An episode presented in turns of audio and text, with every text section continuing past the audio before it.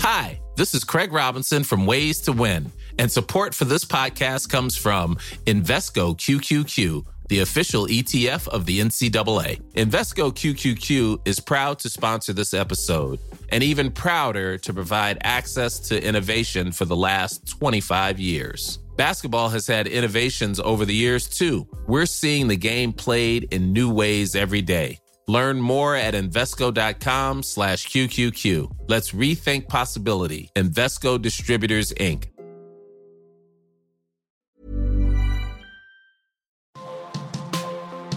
Demain, tout est possible. Tout est possible.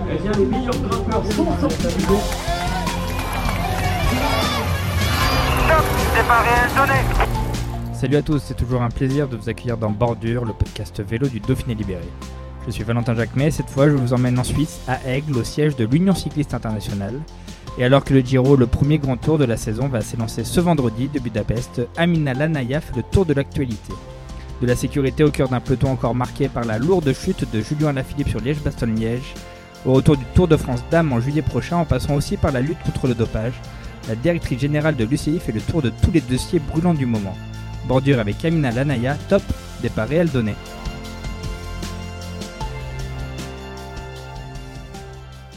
Merci de nous accueillir ici à l'UCI, dans, le temple un peu du, cyclisme mondial, qui accueille aussi le, le Centre mondial du cyclisme qui fête ses 20 ans. Un petit mot déjà pour commencer. Comment vous vous êtes retrouvé à la tête euh, d'une telle institution, euh, devenir directrice générale de l'Union cycliste internationale? Écoutez, c'était un, c'est un long parcours hein, maintenant. Ça fait déjà plus de, plus de 15 ans que, que je suis donc à l'Union cycliste internationale, pas dans ce rôle en tant que directrice générale. J'ai, pris ces fonctions en 2017 lorsque David Lapartien a, été élu président de l'UCI. Mais auparavant, j'étais euh, directrice générale adjointe euh, sous l'ère euh, de Brian Cookson. Et auparavant encore, j'étais au service juridique pendant quelques années. Donc je suis arrivée à l'UCI en janvier 2006 un peu par hasard, pour être tout à fait honnête. J'aimais le sport en général, euh, plus particulièrement le, football. Et euh, j'étais déjà en Suisse euh, à travailler dans une, dans une étude d'avocat en Suisse et une annonce de, juriste donc était, était, était disponible. En fait, un poste de juriste était disponible à l'Union cycliste internationale. Et comme le sport m'a toujours beaucoup intéressé, j'ai postulé et voilà comment j'ai atterri aujourd'hui directrice générale de l'UCI. Votre rôle en, quelques mots le grand public identifie beaucoup David Lapartien, hein, un peu euh, le rôle de président est, assez identifiable dans, les fonctions. Le vôtre, il, consiste en quoi? Bah écoutez, moi je pourrais dire que je suis le, bras droit de, David Lapartien. On, on fonctionne vraiment en équipe, on est vraiment un, binôme euh, assez complémentaire, même très complémentaire. Donc lui s'occupe euh, bah, beaucoup des, aspects politiques, de la représentation, mais c'est aussi un président très exécutif et, on, s'occupe en fait de, mettre en œuvre la stratégie. Donc déjà de- de la réfléchir, de la décider avec le comité directeur de l'UCI et ensuite de la mettre en œuvre avec le- l'ensemble de, l'administration de l'UCI. Et moi je suis là pour un peu diriger les troupes.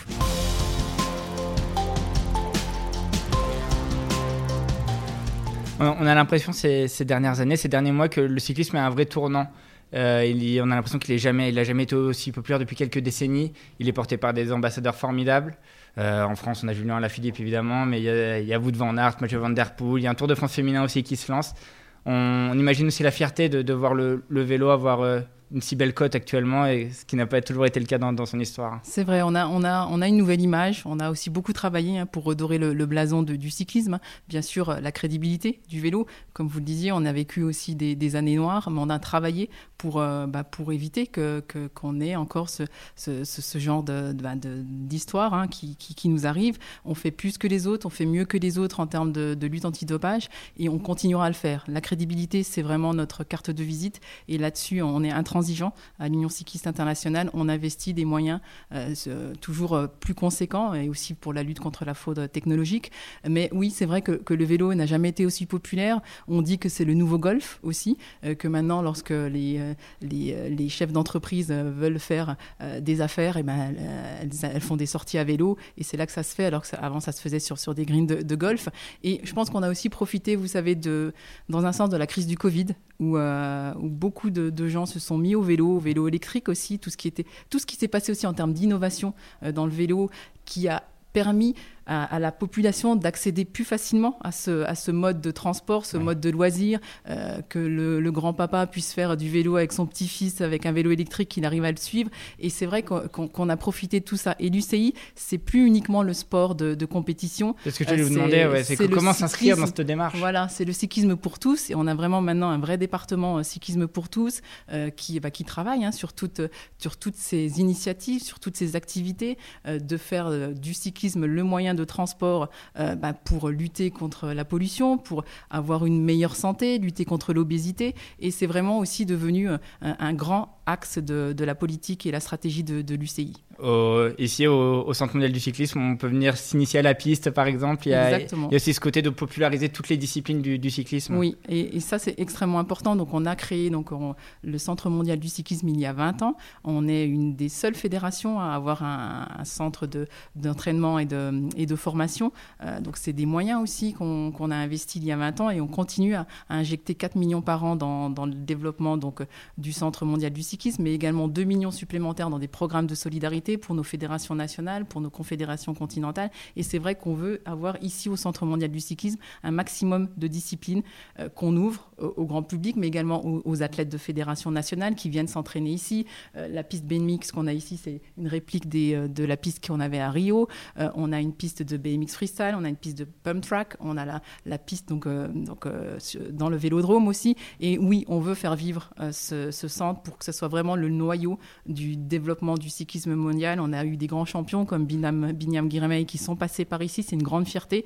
Et on veut servir de tremplin un maximum de jeunes dans le monde entier, de jeunes africains, de jeunes asiatiques, de jeunes sud-américains et de se dire c'est possible. Regardez, avec Binyam, il a gagné une grande classique. Et on veut maintenant, au-delà d'une participation au niveau mondial, d'avoir des athlètes africains, par exemple, ou sud-américains, bah, qui, gagnent des grandes courses. Et ça, c'est notre objectif, de pouvoir laisser la possibilité de rêver à, un petit jeune qui, monte sur son vélo à l'âge de 4 ans.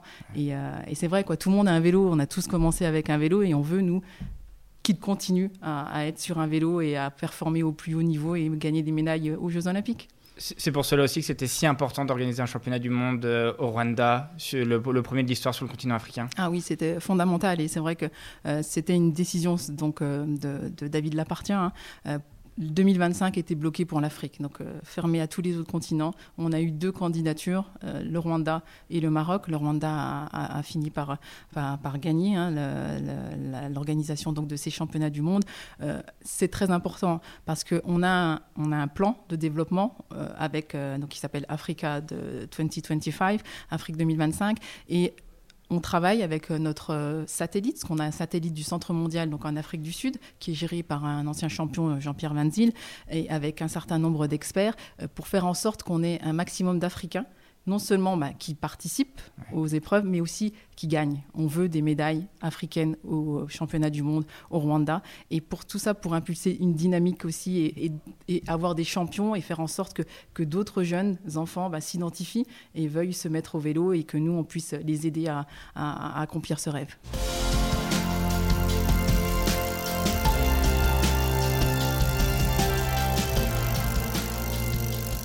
J'avais très envie de, vous rencontrer aussi pour évoquer un peu l'actualité. Euh, ces dernières semaines, elle, ça a été marqué par, par Liège-Bastogne-Liège et notamment mhm. cette, chute euh, assez spectaculaire dans le peloton qui a touché Julien Alaphilippe. Philippe.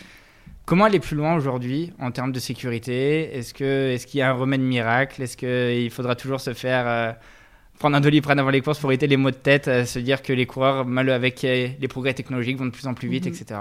Alors, il est clair qu'on ne pourra jamais avoir des courses sur des autoroutes, ça c'est la réalité. Donc là, euh, la particularité du, sport euh, cycliste, c'est que ça se pratique sur, bah, sur les routes, quoi, qui ne nous appartiennent pas. On n'est pas dans un stade de foot, on n'est pas dans un, voilà, dans un monde qui est aseptisé, euh, qui est protégé à 100%.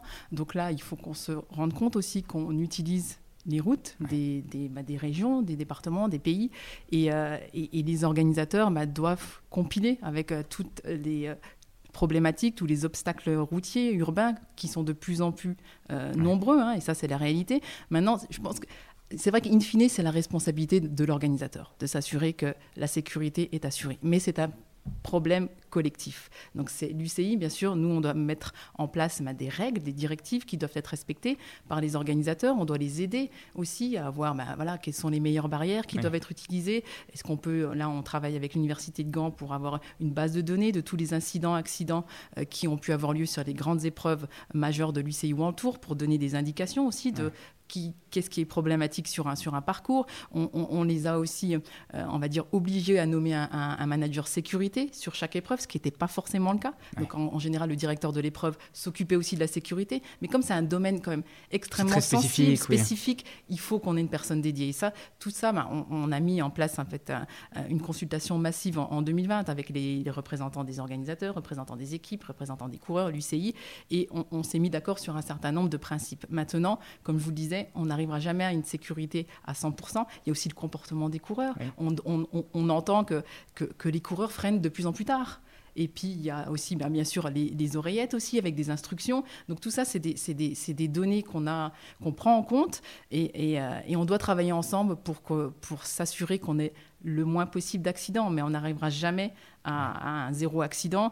On, réfléchit aussi à, la possibilité d'avoir ben, des espèces de lasers qu'on aurait sur les motos pour s'assurer qu'elles sont toujours assez loin des coureurs ou des, véhicules. Bon, donc c'est toujours, c'est vraiment un chantier, mais dans, le bon sens du terme, euh, qui est permanent pour l'UCI. Nous, vous savez, quand moi, quand je regarde les images et quand je vois les, coureurs tomber, et puis en plus de manière euh, ben, assez grave pour certains, moi, je, ne suis pas du tout satisfaite. Et moi, je veux m'assurer que quand un, des parents sont en train de regarder les bastogne qui se disent pas non, euh, fiston, tu te mettras jamais au vélo. Ça, c'est pas possible, c'est trop dangereux. Donc nous, on doit, on doit s'assurer en tant que, en tant qu'UCI, en tant qu'organe gouvernant, donc le cyclisme mondial, mais en tout cas de, de mettre tout à disposition et de, et de travailler avec les acteurs pour, euh, bah, pour s'assurer qu'on ait en tout cas le, moins d'accidents possible. Vous évoquiez euh, les oreillettes, faut-il légiférer Écoutez, ça c'est des questions qu'on se pose, comme je vous dis, rien n'est rien n'est fermé, rien n'est. On a l'impression que c'est un débat sans fin, qu'il y aura toujours les pour et les anti. C'est un débat sans fin, mais je pense qu'à un moment donné, il faudra qu'on se parle euh, tous ensemble, donc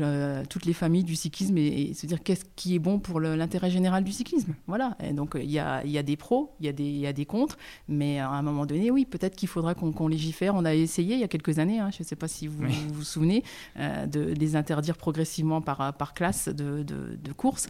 Euh, maintenant, est-ce qu'il faut qu'on ait à nouveau ce débat? On parle de plus en plus aussi d'innovation, euh, d'ouvrir de, plus en plus l'accès aux données. Donc tout ça, c'est quand même des, des, des éléments qui doivent être pris en compte dans leur globalité. C'est pas si simple d'arrêter, euh, de, prohiber l'utilisation des, oreillettes. Il faut que ça soit une réflexion globale. On avait commencé aussi euh, tout un travail sur l'attractivité des courses et ça faisait partie aussi euh, l'utilisation des, oreillettes comme étant est-ce qu'on ne met que radio tour dans les oreillettes? Est-ce que toutes ces questions-là, je pense qu'on arrive aussi à un tournant, comme vous le disiez, où le vélo devient de plus en plus populaire, le vélo devient de plus en plus regardé aussi à la télé.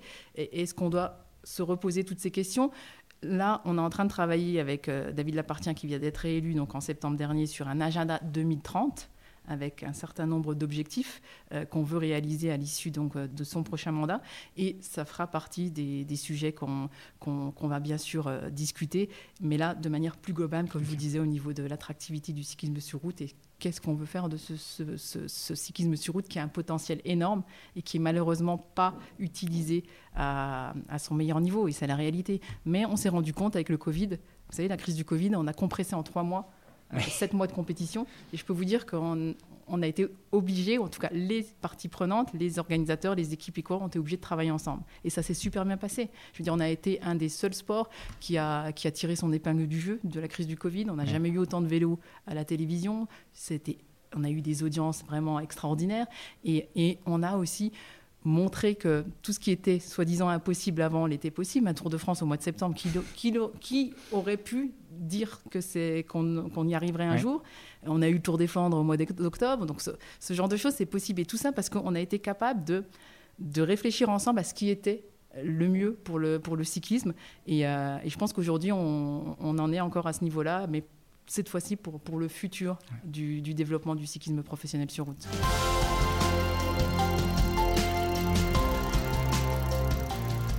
Tout à l'heure, vous évoquiez la, la popularité actuelle du, vélo qui est, qui est, très haute, qui s'explique aussi, vous évoquez la, la, lutte contre le dopage, le dopage mécanique. C'est une fierté aussi aujourd'hui de, de, voir que, que, tout va dans le bon sens, que les scandales n'éclatent plus. C'est une fierté. Alors c'est une fierté, moi, pour moi c'est une fierté de se dire qu'on fait le maximum. Voilà. Maintenant, on n'est pas naïf, on n'est pas dupe vous savez, dans la société, dans, voilà, il y aura toujours des tricheurs. Ça, c'est la réalité. Et on n'est pas là à se dire, oh là là, on n'a pas de cas positif, c'est que tout se passe bien. Non, on est toujours en train de se dire, qu'est-ce qu'on doit faire pour toujours avoir une longueur d'avance quoi, sur les tricheurs? C'est pas si simple, il faut dire ce qui est. C'est euh, c'est vraiment, voilà, la lutte antidopage, là, est. On a quand même plus de 6, 7 millions, 7,5 euh, millions de francs suisses euh, par année dans la lutte antidopage. On est une des fédérations internationales bah, qui, qui faisons le plus dans, dans ce domaine-là. Mais on on, doit s'innover aussi dans la lutte antidopage. Euh, Par quel moyen bah Écoutez, pour, on doit investir plus dans tout ce qui est investigation, tout ce qui est intelligence, tout ce qui est réseau avec Interpol, avec les polices, avec les autres organisations nationales antidopage, donc d'autres pays. Et, euh, là, en, travaillant donc avec euh, l'agence l'ITA, donc qui est basée à Lausanne, donc l'agence indépendante qui s'occupe de tout ce qui est opérationnel au niveau antidopage, ils savent qu'ils ils doivent aller dans cette direction-là et ils ont déjà commencé à, aller dans cette direction. Et, euh, et on ne, en fait, il n'y a, pas que le, le test euh, hors compétition ou le, le, test en compétition qui, qui, compte maintenant. Il y a vraiment de plus en plus l'intelligence et les investigations.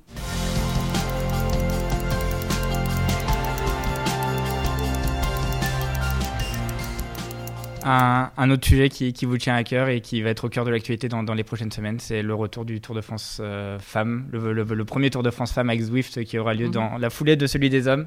On mesure aussi à quel point le cyclisme féminin s'est développé en si peu de temps finalement. C'est vrai, c'est vrai. Là, euh, c'est vraiment extraordinaire hein, ce qui se passe euh, donc, ces, ces, dernières années, même si c'est un travail que nous, on a enclenché il y a déjà longtemps, donc au sein du CI, longtemps, on s'entend, ça fait à peu près 5-7 ans. On a mis en place bien sûr des, des règles, on a mis en place des euh, ben, l'UCI Women's World Tour qui n'existait pas. On a mis aussi, on a créé les équipes UCI Women's World Team avec des règles et on a imposé des choses qu'on n'avait jamais faites avant, c'est-à-dire euh, ben, un, minimum de salaire. On a été obligé de le faire, c'est la réalité. Mais on n'y est pas, on y va crescendo. On y va vraiment pas à pas parce qu'on ne peut pas du jour au lendemain imposer donc à des équipes qui ont déjà une santé financière qui est fragile ou à des organisateurs aussi qui sont pas voilà les, grands organisateurs euh, tels que tels que le Tour de France ou autres leur dire bon bah, dès demain vous devez payer des price money de, euh, similaires à ceux des hommes. Vous, pour les équipes un, minimum de salaire qui soit les, similaire aussi à ceux des hommes c'est pas possible. Donc on y est vraiment allé crescendo. Euh, on a mis en place aussi une obligation donc de diffusion euh, en direct de, des 45 minutes euh, pour les épreuves qui sont inscrites donc au plus haut niveau à l'UCI Women's World Tour. Et en fait, concernant les organisateurs, on a vraiment voulu se concentrer sur ces trois éléments-là. C'est euh, déjà que, que, tout soit investi dans l'accueil des équipes, qu'elles soient bien accueillies, que, que ça se passe bien, pas qu'elles puissent séjourner dans, dans, des campings ou autres. on a voulu aussi ben, que les organisateurs investissent dans la sécurité, ce dont on parlait tout mmh. à l'heure, et aussi donc dans la production TV. Euh, tout ce qui est price money, tous ces éléments-là, pour nous, sont secondaires dans un premier temps. ça viendra plus tard. Exactement. On le fera, on va le faire. On, stabilise la base. On stabilise la base. On fait en sorte, en tout cas, que le cyclisme féminin soit visible, soit vu à la télé, euh, que ça bah, attire aussi euh, les sponsors. Et c'est le cas. Je veux dire, euh, quand on a eu Paris-Roubaix pour la première fois l'année dernière, j'en parlais encore avec, avec le directeur d'ASO. voilà, les sponsors ont vraiment joué le jeu. Santini, Zwift, en plus la création donc, du Tour de France féminin. Et il faut savoir que euh, dans, le programme de David Lapartien en septembre 2017, euh, c'était un de ces éléments euh, clés de son programme d'avoir une épreuve, on va dire, de, par étape de référence pour le cyclisme féminin, du type Tour de France, bah, qui refait son apparition. Et je vais vous dire, je ne vais pas vous cacher qu'on a de plus en plus d'organisateurs d'épreuves, donc UCI World Tour masculin, qui nous demandent maintenant d'organiser une épreuve femme. Et on a la preuve avec le Tour de Romandie cette année qui aura, qui aura lieu pour la première fois pour les femmes. Et, et ça continue. Donc oui, on a fait beaucoup. C'est beaucoup d'efforts aussi. Et ça, je remercie les organisateurs et les équipes euh, de jouer le jeu. Euh, euh, et, on se rend compte que oui, ça, ça prend une ampleur phénoménale. Et moi, ça va même au-delà de, ce que j'avais en tête. Mais c'est pas pour autant qu'on doit. on relâche pas l'effort. Voilà, exactement. Et on va, on va continuer à, à mettre en place donc, donc des, des, des, étapes pour, pour arriver peut-être un jour au même niveau que les hommes, même si il ne faut pas qu'on pense forcément à toujours atteindre les, les, les, mêmes niveaux. Il faut, qu'il se faut que le cyclisme féminin se développe. Est-ce qu'il se développera de la même manière? Est-ce qu'il se développera différemment? Mais en tout cas, on ne veut pas faire les mêmes erreurs qu'avec le cyclisme masculin, par exemple. On n'aura jamais, pour l'instant, de chevauchement sur le calendrier euh, entre des, des, des épreuves de, de Qu'il n'y ait pas de front à des Exactement. moments.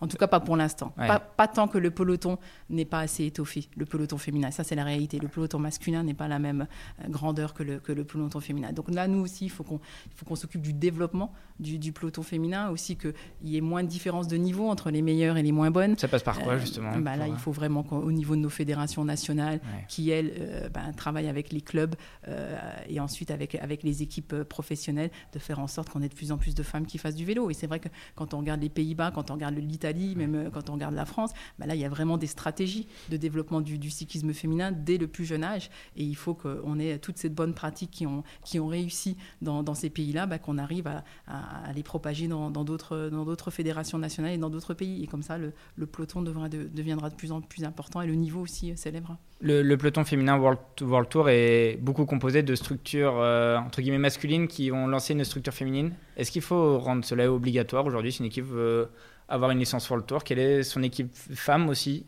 alors, et ça, ça, peut aussi aller dans la, dans la démocratisation de la pratique Alors écoutez, nous, on n'en est pas encore là. Nous, ce qu'on veut, c'est que, euh, qu'une équipe, donc UCI World Tour euh, masculine, en tout cas, est soit une équipe femme, soit une équipe de développement de jeunes. On veut vraiment accentuer sur le développement. Est-ce que c'est le développement du cyclisme féminin ou des jeunes? Euh, Pour l'instant, on ne veut pas oui, vraiment mettre de règles par rapport à tout ça. Mais il est clair que, voilà, si on peut avoir une équipe hommes et femmes en même temps qui, qui profitent des mêmes structures, du même, de la même expertise, du même professionnalisme aussi de l'encadrement et tout cela, euh, ben pour nous, c'est vraiment super. Mais maintenant, on ne veut pas en faire une règle euh, établie, mais peut-être que ça viendra un jour. C'est tout à fait possible.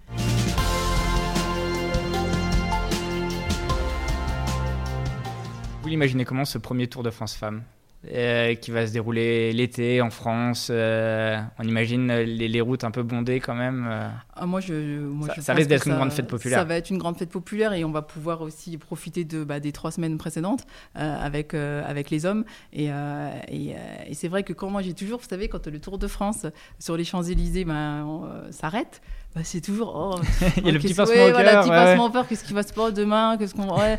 et puis là donc ça, ça va encore apporter une nouvelle dynamique et bien sûr que ben on aura on restera l'été donc il y aura du monde sur les routes il y aura et je veux dire le cyclisme féminin va profiter clairement de la vitrine des, du Tour de France masculin euh, bah, qui sera monté crescendo pendant pendant les semaines qui auront précédé et au niveau télé je suis sûr que ça va cartonner au niveau des, des audiences j'en suis, suis, suis persuadée ouais, avec des ambassadrices aujourd'hui aussi qui, qui sont devenues populaires on a des courses euh, qui, qui, sont spectaculaires aussi. Exactement. Est-ce que l'exemple, par exemple, du, du, Tour des Flandres, où la course dames arrive après celle des hommes, et on se rend compte sur les audiences en Belgique qu'elles explosent par rapport à quand elles sont enlevées de rideau, et, euh, et, une tendance à peut-être à suivre aussi pour, euh, pour, pour, le futur bah Écoutez, ça dépend parce que par exemple, si on parle aux organisateurs, donc à ESSO pour Paris-Roubaix, eux, donc c'est la veille, oui. euh, donc ça, ça a tout aussi bien marché. Ça, ça dépend vraiment. Là, pour l'instant, pareil, on ne veut pas imposer de règles en disant voilà, c'est le même jour ou c'est la veille. On veut voir comment ça prend, comment ça prend aussi par marché. Ça dépend du marché national. Vous savez que les Belges aussi, c'est une population, on va dire,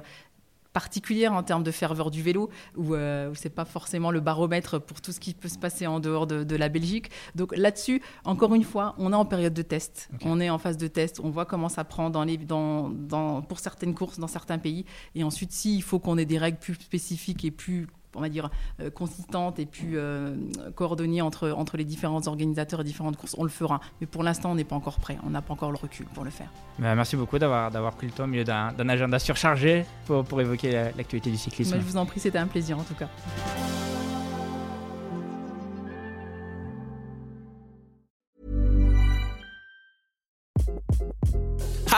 This is Craig Robinson from Ways to Win. And support for this podcast comes from Invesco QQQ, the official ETF of the NCAA. Invesco QQQ is proud to sponsor this episode and even prouder to provide access to innovation for the last 25 years. Basketball has had innovations over the years too. We're seeing the game played in new ways every day. Learn more at Invesco.com slash QQQ. Let's rethink possibility. Investco Distributors, Inc.